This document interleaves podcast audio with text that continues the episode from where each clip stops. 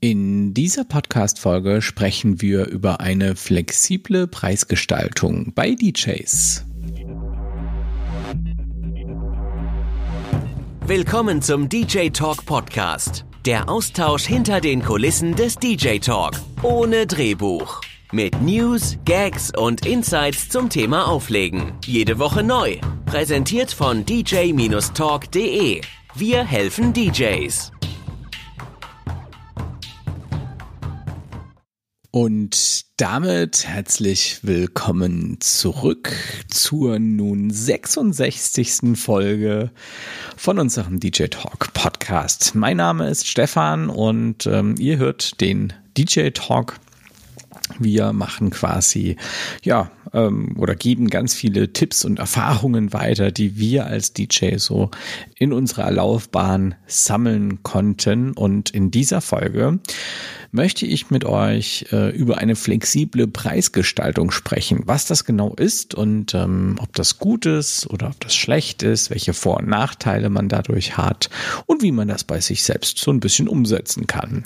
Bevor wir jetzt losstarten, aber noch ein paar Infos. Ähm, das heißt, ein paar Infos, kleine Infos, wenn ihr den Podcast hier unterstützen wollt. Äh, wir haben auch einen YouTube-Kanal und über die YouTube-Kanal-Mitgliedschaften ähm, könnt ihr uns und unsere Arbeit hier unterstützen. Wir haben aber auch noch einen Shop und so weiter. Also schaut einfach mal so ein bisschen rum. Es ist mittlerweile ein riesiges Projekt, an dem ganz, ganz viele Sachen dranhängen ähm, und ähm, wo ihr auch ganz, ganz viele Mehrwerte noch finden könnt. Aber jetzt soll es um Inhalte gehen und was flexible Preisgestaltung überhaupt bedeutet. Und flexible Preisgestaltung, das steckt ja so ein bisschen schon im Wort an sich. Ähm, das bedeutet, du hast keine 100% in Stein gemeißelten Preise.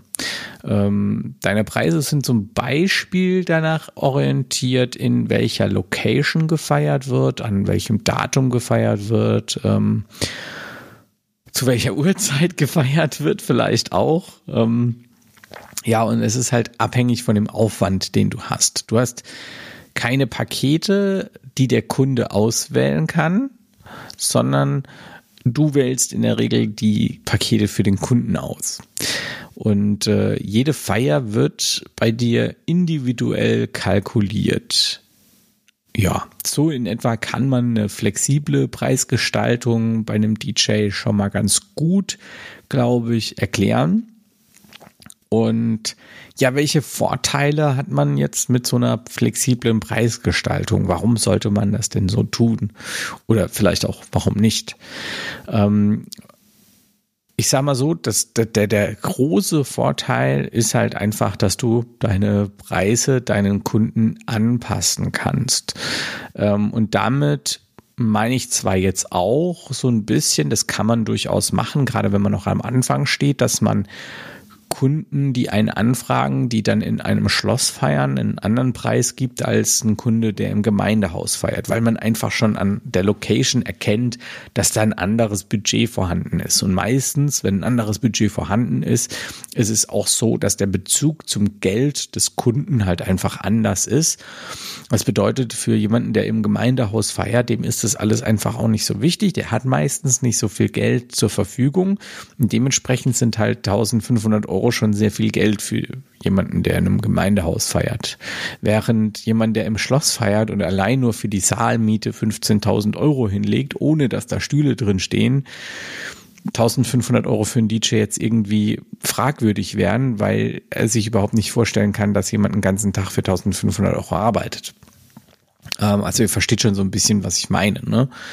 Ähm, dann kann man den Preis halt auch abhängig machen vom Tag. Und äh, damit meine ich jetzt auch nicht nur Freitag oder Samstag, sondern auch vom Datum. Das heißt, am 8.8.2020 kannst du dann einen anderen Preis verlangen als am 16.3.21. Ja, weil einfach das Datum ein Datum ist, wo man weiß, da wird die Nachfrage sehr hoch sein und es ist nichts Unnatürliches, seinen, seinen Preis auch der Nachfrage anzupassen. Das heißt, je höher die Nachfrage, desto höher ist halt nun mal auch der Preis. Das ist ein wirtschaftliches Gesetz, das wir alle auch kennen. Ähm, und das ist halt was, was du nicht machen kannst, wenn du jetzt halt Paketpreise hast, immer eine PDF verschickst, wo halt immer die gleichen Preise draufstehen und der Kunde sich dann am Ende entscheidet zwischen Paket Small, Middle oder Large. Ja, äh, der Aufwand, den du hast, den kannst du halt mit einer flexiblen Preisgestaltung auch nochmal viel genauer kalkulieren. Denn also mir ist es selbst schon passiert, ich habe, äh, und das war zu meiner Paketzeit, ich habe das ja auch alles mal ausprobiert, so ist es nicht. Ich erzähle euch da jetzt nichts, äh, was ich noch nicht probiert hätte.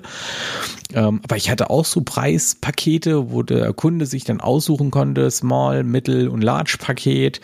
Und ähm, die haben natürlich dann auch immer das mittlere Paket gewählt, weil wenn man dieses Preismodell hat, dann macht man das mittlere Paket so, dass es jeder bucht. Ähm, und dann war ich in der Location, in, also es war ein Schloss und musste da, das war total irre, ich musste quasi einen Aufzug hochfahren. Das war aber ganz weit von der Location noch weg, weil es am Berg war. Das war so ein, so ein Bergaufzug oder was das war. Bin ich da mit meiner Technik hochgefahren dann bin ich irgendwie so 20, 30 Meter gelaufen zum nächsten Aufzug und wieder 20, 30 Meter gelaufen zum nächsten Aufzug und dann war eine Treppe. Und ähm, also last but not least, es war ein unglaublich langer Weg, überhaupt die Technik dahin zu bringen. Und in den Aufzug hat auch nicht alles an Technik reingepasst. Also ich musste da mehrfach äh, mit diesen Aufzügen da, also das war eine richtig, das war ein richtiger Marathon, ja. Und ähm, da war der Preis einfach nicht mehr zu rechtfertigen, weil ich allein zwei Stunden gebraucht habe, um meine Technik an den Ort zu bringen, an dem ich spielen soll. Und wenn ihr jetzt solche äh, Pakete habt, dann ja, ist das ja nicht das Problem des Kunden, weil der bucht ja, dass das da steht. Und ja, wie viel Aufwand du jetzt damit hast, das da hinzuschleppen, das ist dem Kunden letzten Endes dann meistens egal. Also, du kannst mit diesem, mit dieser flexiblen Preisgestaltung halt einfach solche Dinge auch mit einkalkulieren. Oder wenn es jetzt mal so ist, dass du irgendwie im dritten Stock irgendwo spielst oder so, dann kannst du dir halt einfach auch jemand als Hilfe mit einplanen, den du dann mitnimmst, dem du dann halt auch nochmal 100 Euro einen Abend gibst und schlägst diese Kosten dann dem Kunden einfach oben drauf. Weil wenn du einen höheren Aufwand hast, dann ist ja auch nichts mehr wie gerecht, wenn der auch vergütet wird. Aber die flexible Preisgestaltung, die hat auch Nachteile, denn wenn man den Preis selbst nicht so hundertprozentig festgesetzt hat, sondern so ein bisschen flexibler halt ist, dann neigt man auch ähm, dazu, sich mal zu günstig anzubieten, wenn man sich selbst ein bisschen unsicher ist. Und das ist auch wirklich, also ich spreche jetzt wirklich aus dem Nähkästchen. Das sind wirklich Dinge, die sagt euch wahrscheinlich so kein anderer DJ. Ähm, wenn ich hier Kunden sitzen habe, dann ist es auch manchmal so, dass ich mir einfach ein bisschen unsicher bin, kann ich bei denen jetzt die 2000 Euro oder 2200 Euro wirklich verlangen und dann ist es mir auch schon passiert, dass ich halt einfach mal 1800 Euro verlangt habe und ähm, der Kunde dann überrascht war, ach Gott, ja, so, ja, der Preis ist super in Ordnung. Und wenn du diese Antwort bekommst, dann weißt du schon, oh Scheiße. Du hast dich eigentlich zu günstig angeboten. Und ähm, ja, also da neigt man halt einfach dazu. Und ich finde, das ist definitiv ein großer Nachteil. Die Preisstruktur ist für den Kunden halt auch immer sehr undurchsichtig und das kann auch ein Nachteil sein, weil es gibt halt auch einfach Kunden, die gerne auswählen, die gerne aus Paketen auswählen und deswegen gibt es ja auch dieses Modell mit diesen Paketen. Also das, was eigentlich ein Vorteil ist, nämlich dass der Kunde nicht auswählt und dass ihr dem Kunden vorgibt, was für ihn wichtig ist, ähm, was auch viele Kunden sehr dankend annehmen, weil kaum einer kennt sich aus mit Anlagengrößen und was er da jetzt alles genau braucht. Aber ihr wählt das ja am Ende dann auch für den Kunden aus. Also ihr entscheidet, ja, braucht er das M-Paket oder das L-Paket oder wie auch immer. Äh, bei mir zum Beispiel gibt's halt gar keine Pakete. Ich mache mir dann einfach im Kopf so, hm, ja, dann nehme ich die große Anlage mit, dann nehme ich die kleine mit und ähm, ja, äh, kalkuliere das im Kopf dann so während dem Gespräch für mich hin ähm, und dann kriegt er halt einen Preis genannt, fertig. Also es ist für den Kunden halt einfach ein bisschen undurchsichtiger. Und auch ein Nachteil ist, dass deine Preise halt sehr unterschiedlich sind, denn wenn du flexible Preisgestaltung hast, dann ja, sind die Preise halt nun mal unterschiedlich hoch.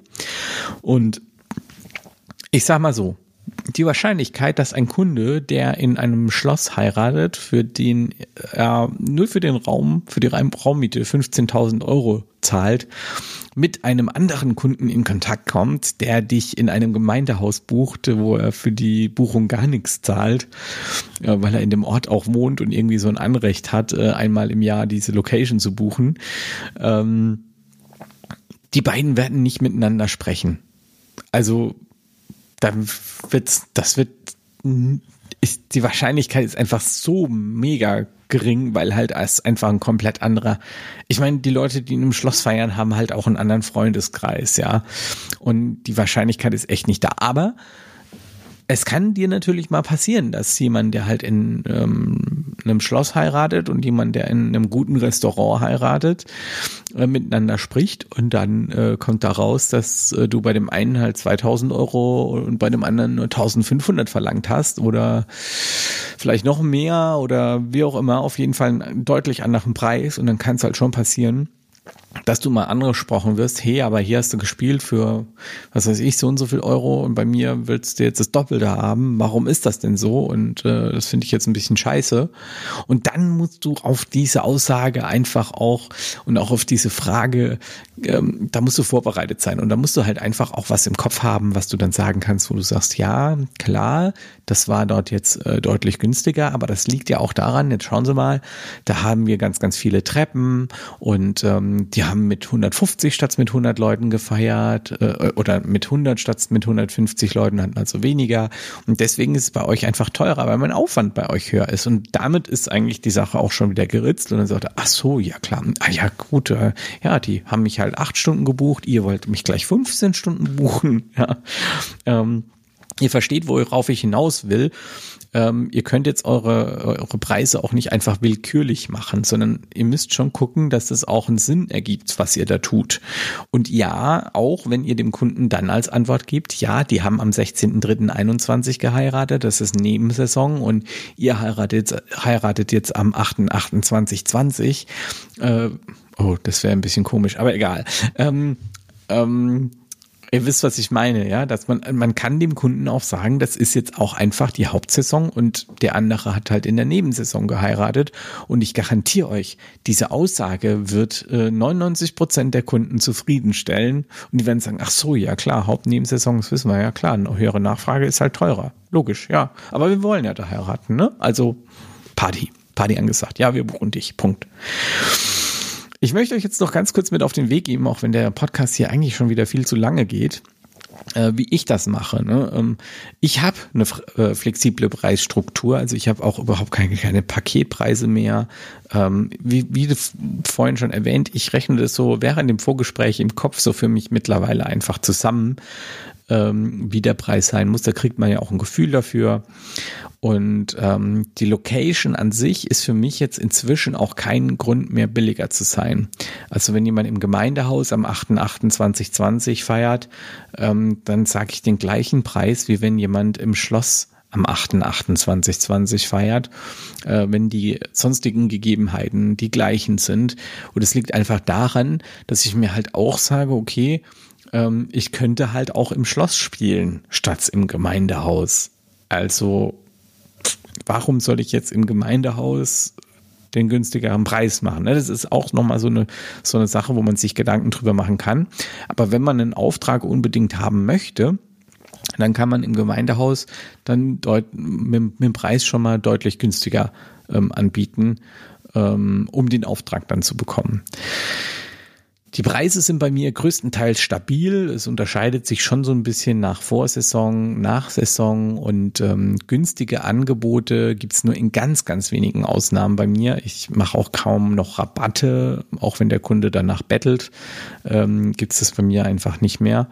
Und ähm, ja, so mache ich das momentan und ich hoffe, ich konnte euch damit einen tiefen Einblick äh, in die flexible Preisgestaltung geben. Und jetzt könnt ihr einfach mal auf unserer Website oder auf Instagram unter dem Post oder so eure Meinung dazu abgeben und auch gerne mal mit reinschreiben, wie ihr das denn so macht.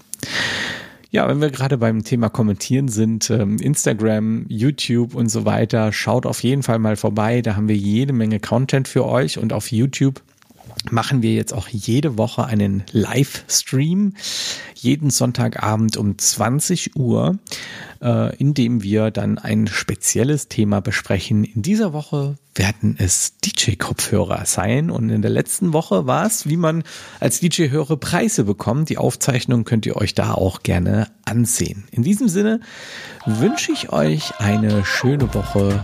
Bis zur nächsten Woche. Bye bye.